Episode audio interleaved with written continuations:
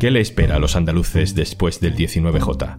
Si no hay vuelco electoral no es tan difícil de adivinar, porque en Castilla y León han vivido el mismo proceso, pero con tres meses de ventaja. Hoy en un tema al día, Andalucía, toma nota. Así es el gobierno PP Vox en Castilla y León. Un tema al día con Juan Luis Sánchez. El podcast de eldiario.es. Una cosa antes de empezar. En Ucrania, en Etiopía, en Guatemala o en España. Oxfam Intermont trabaja para que todas las personas tengan derecho a progresar y no solo sobrevivir. Necesitamos tu apoyo. Entra en oxfamintermont.org. Hay elecciones autonómicas en Andalucía este domingo. Dicen las encuestas que la opción más probable, salvo un vuelco en la izquierda, es un gobierno de Partido Popular y Vox. En el PP lo saben, pero prefieren no hablar del tema. Si el Partido Socialista es el partido más votado el 19 de junio, ¿usted repetiría esta foto con Vox para ser el presidente de la Junta de Andalucía?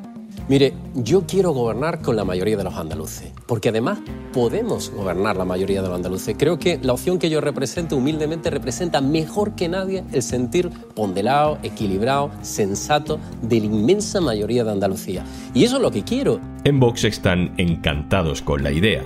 En uno de los momentos más incómodos del debate de Canal Sur, Macarena Olona, candidata de Vox, le tendía la mano a Moreno Bonilla. Señor Moreno, mírame. ¿Digo? Pongan música. Míreme, le decía, y le sonreía, y dejaba literalmente la mano tendida en el aire a ver si el candidato del PP la aceptaba y formalizaban allí mismo la coalición. Moreno Bonilla agachaba la cabeza, no sabía dónde meterse. Antonio Vega, hola. Hola, muy buenas. Antonio Vega es director de la edición en Castilla y León del diario.es. Antonio, te están escuchando desde Andalucía, tú eres el futuro y en Andalucía están en el presente, tú ya has pasado por todo esto.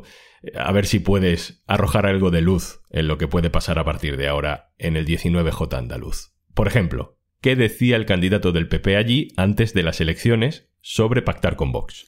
Pues a pocos días de que votáramos en febrero en Castilla y León, el PP y Fernández Mañoco insistían en que querían gobernar en solitario. Eh, lo que pasa es que finalmente las cifras de los resultados electorales no les dieron. El PP aspiraba a hacer un gobierno en el que no dependieran de Vox o que también pudieran jugar con partidos regionalistas en la mayoría para gobernar en Castilla y León, pero finalmente tuvo que pactar y aceptar las condiciones de Vox para formar un gobierno de coalición. ¡Qué buena! ¡Qué buena es esta lluvia para la siembra! ¿Y qué cara de vicepresidente se le está poniendo a Juan García Gallardo? Pasan las elecciones, el PP, al final, como se veía venir, necesita a Vox para gobernar. ¿Y qué cuotas de poder les han dado? Vox reclamó siempre desde el principio que su cuota en el nuevo gobierno de Castilla y León fuera la misma que tuvo Ciudadanos en el anterior gobierno. Entonces se le entregó una vicepresidencia sin ningún cargo ejecutivo para Juan García Gallardo y luego tres consejerías. Tres consejerías que para Vox son claves en su ideario y en su, y en su discurso, como son la Consejería de Agricultura, la Consejería de Industria y Empleo y la Consejería de Cultura. Desde la toma de posesión han pasado más o menos dos meses. ¿Qué medidas están ya empezando a poner en marcha desde la coalición? Pues la primera medida que ha supuesto la entrada de Vox en el gobierno de Castilla y León ha sido que ha habido un incremento del número de altos cargos en el gobierno de Castilla y León y también en la personal de confianza, lo que ha supuesto un incremento del gasto, en contra de lo que ellos venían sosteniendo en campaña, que venían a ajustar el gobierno de Castilla y León. Entonces ahora nos encontramos con un gobierno que tiene 99 altos cargos frente a los 93 del gobierno anterior y que también tiene cubiertos todos los puestos posibles de cargos de confianza, donde se ha colocado pues, a antiguos senadores, incluso familiares de políticos. Y ahora nos han empezado a llegar otras medidas que en este caso ha sido anunciada esta misma semana, como es un recorte de 20 millones de euros en las subvenciones que reciben sindicatos y patronal en algunas partidas concretas.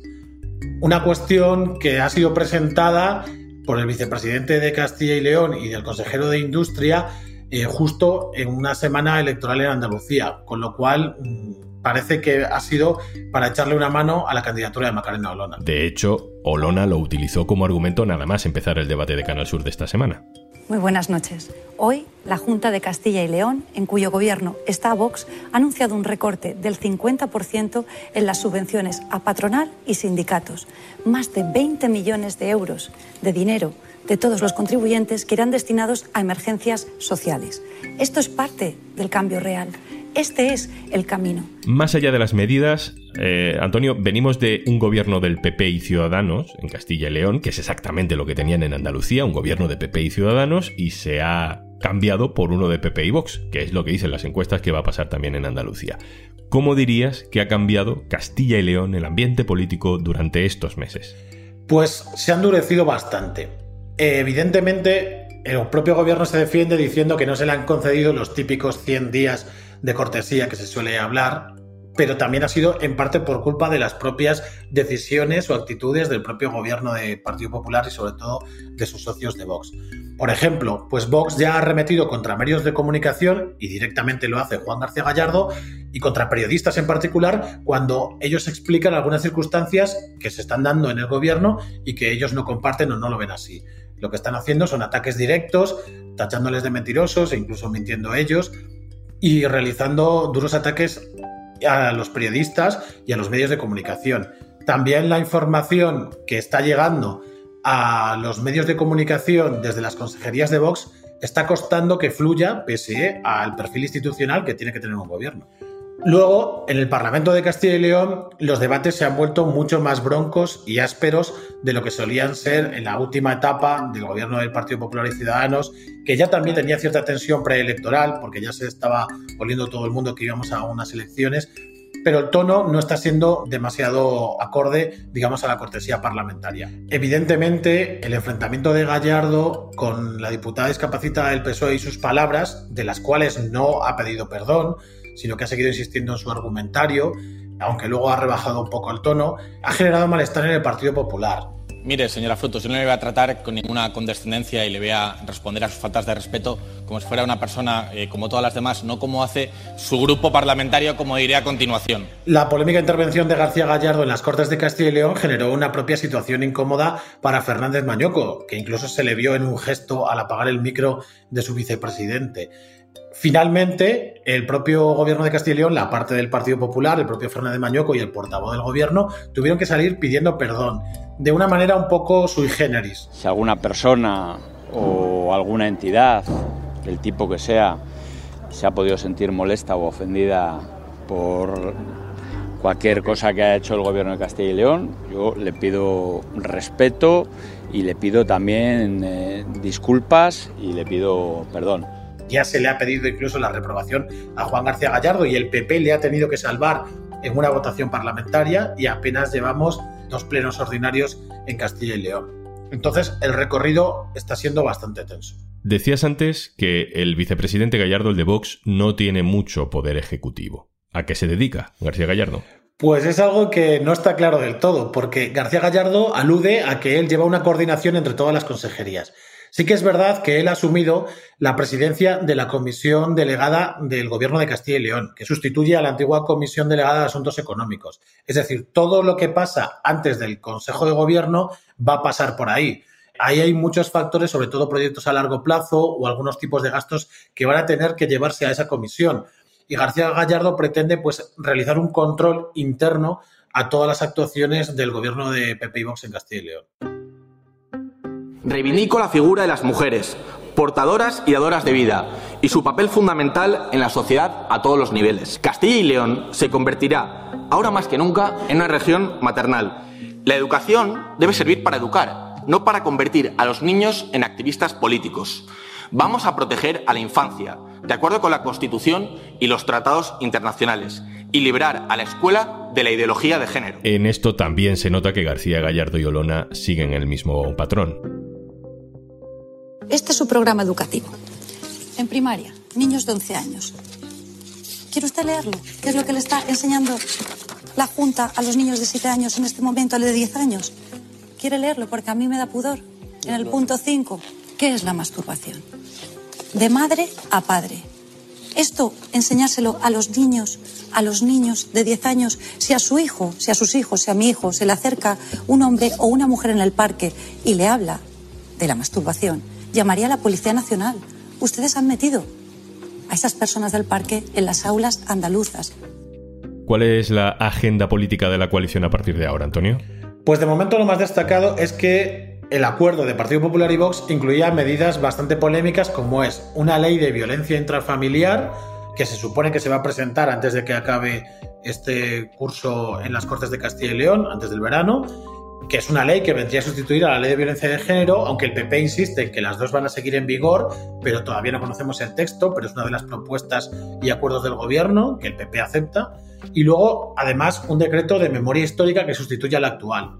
El actual decreto de memoria histórica es un decreto muy amplio que además incluye medidas para fomentar eh, eh, la localización de exhumaciones y facilita mucho desde el punto de vista administrativo que se puedan realizar eh, las excavaciones para buscar restos de represaliados del franquismo, pero lo quieren cambiar por una ley o un decreto de concordia que nadie sabe exactamente a qué se va a referir o cuáles van a ser sus términos, pero que claramente todo el mundo apunta a que será más restrictivo de la actual normativa. A mayores están los conceptos generales que lleva Vox en su escueto programa, porque mm, su programa en Castilla y León eran cuatro generalidades y vaguedades que tampoco luego se explicitaban demasiado en el acuerdo con el Partido Popular, pues como hablan de inmigración ordenada eh, en Castilla y León, que es una comunidad autónoma que es la que más pierde población año a año, ¿no? Que incluso a preguntas de una compañera, Laura Cornejo, el propio presidente de Castilla y León no supo explicitar.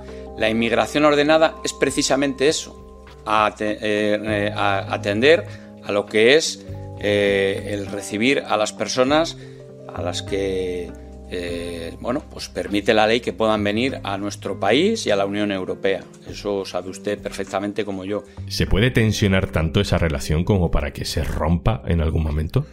Todo el mundo señala las elecciones municipales del próximo año, del 2023, como una fecha posible si este gobierno no termina de cuajar y de funcionar para volver a las elecciones.